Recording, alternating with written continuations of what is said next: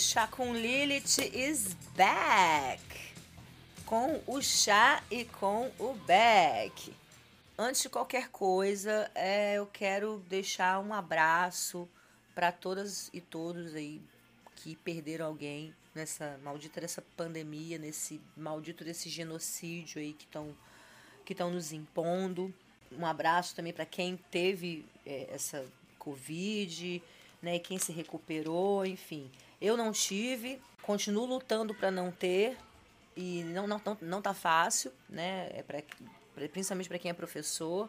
Essa história de vacinação de professor aí não aqui pelo menos na minha terra é, não tá colando muito e enfim eu fiquei um ano para quase um ano né em agosto foi o último foi o último programa é, em setembro eu, foi o último o último post na na página do, do, do Instagram até hoje eu não acredito que sabe que tanta gente bacana né, acreditou no, no chá então eu protelei por um bom tempo, mas acho que chegou, sabe? Eu senti que agora chegou o momento de eu voltar aqui e falar com vocês, agradecer por todo o apoio e esclarecer também algumas coisas, porque assim, na verdade, foram três motivos é, que me fizeram é, parar com o chá e até pensar a parar de vez, mas é, o primeiro foi eu comecei a me cobrar um pouco é, mais militância só que o, o, o objetivo aqui nunca foi ser um,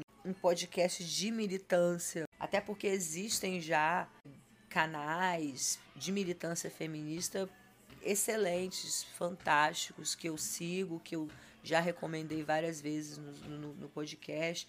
Então, assim, o lance aqui, na verdade, era falar de música, é, da participação das mulheres no metal é, e falar de política ou de algum outro assunto, mas sempre com um ponto de vista feminista. Já que eu comecei a me sentir meio forçada a ter que falar sobre alguns temas que eu, que eu ainda precisava até estudar mais, né? Enfim, uma série de coisas também. Não é fácil fazer um podcast sozinho. Eu fazia tudo, eu fazia o roteiro, eu gravava, eu editava, eu divulgava, eu fazia arte, eu fazia absolutamente tudo sozinha. Isso cansa pra caramba.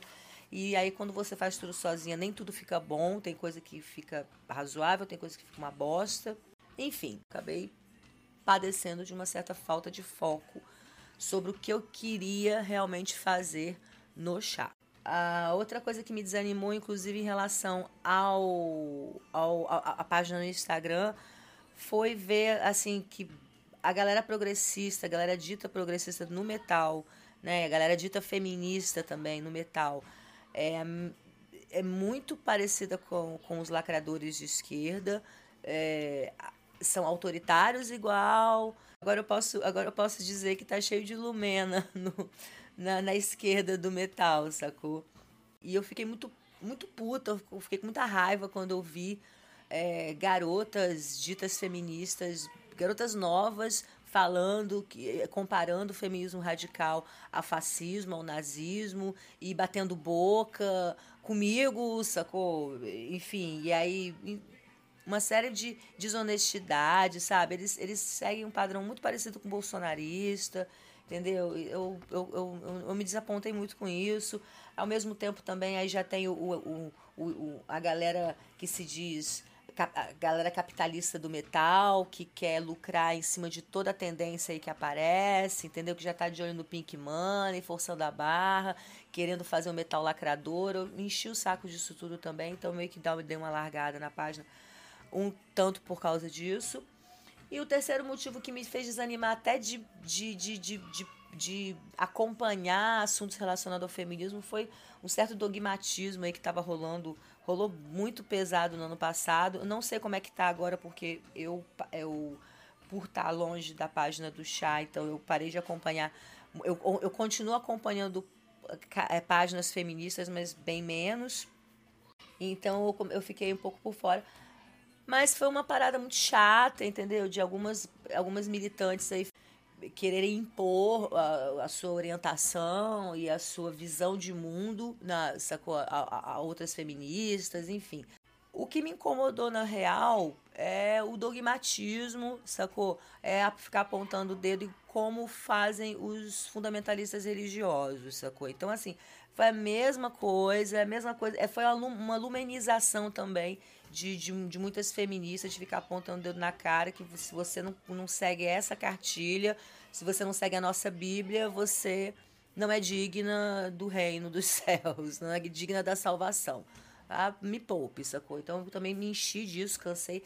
E aí, o que, que aconteceu? Resolvi cuidar da minha vida, resolvi me, me, me, me procurar, sacou? Eu resolvi me procurar e eu acabei me achando, me achei na escrita de ficção, descobri que eu amo escrever ficção, que é uma coisa assim. É, é, é uma coisa muito louca que aconteceu na minha vida, é um caminho sem volta. É, e a pergunta que eu tenho mais me feito ultimamente é o que fazer com os três caminhos sem volta na minha vida, que são rock and roll, feminismo e agora a escrita de ficção. Enfim, aí nesse aprendizado todo eu comecei a usar o meu próprio Instagram pessoal é, para falar de livro, falar de, de, música, falar das coisas que eu gosto. É, mas assim, sempre com ponto de vista feminista. E aí, depois de uma postagem que eu, que eu vi esses dias, uma dessas postagens é, pagas, né, que aparecem, é, eu senti aquela necessidade que me dava de fazer aquela análisezinha bacana. E aí acabou que eu cheguei a essa conclusão, gente. É isso que o Chato com Lilith vai ser eu vou falar de coisas que só as pessoas muito chatas percebem e se incomodam. Então, para fazer uma militância, para fazer um trabalho de, de educação feminista, já tem uma galera aí maravilhosa.